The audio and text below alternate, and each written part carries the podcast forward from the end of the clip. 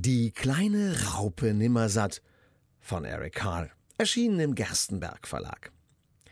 Die kleine Raupe Nimmersatt, nachts im Mondenschein, lag auf einem Blatt ein kleines Ei im Mondenschein.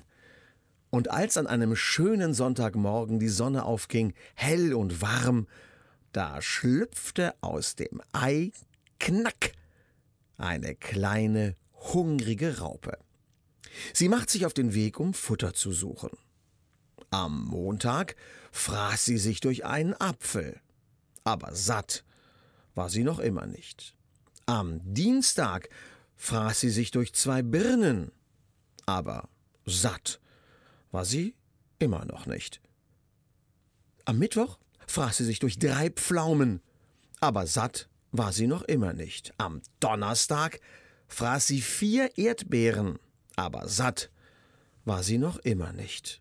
Am Freitag fraß sie fünf Apfelsinen, aber satt war sie noch immer nicht.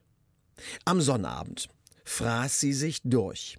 Schokoladenkuchen, eine Eiswaffel, eine Gurke, ein Stück Käse, eine Wurst, einen Lolli, ein Stück Früchtebrot, ein Würstchen, ein Törtchen, ein Stück Melone.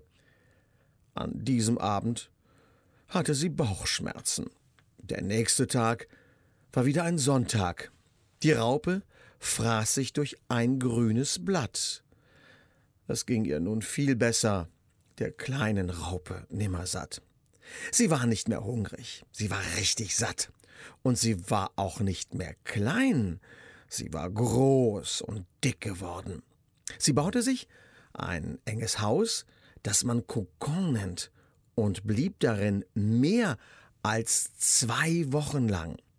Dann knapperte sie sich ein Loch in den Kokon, zwängte sich nach außen und war ein wunderschöner Schmetterling.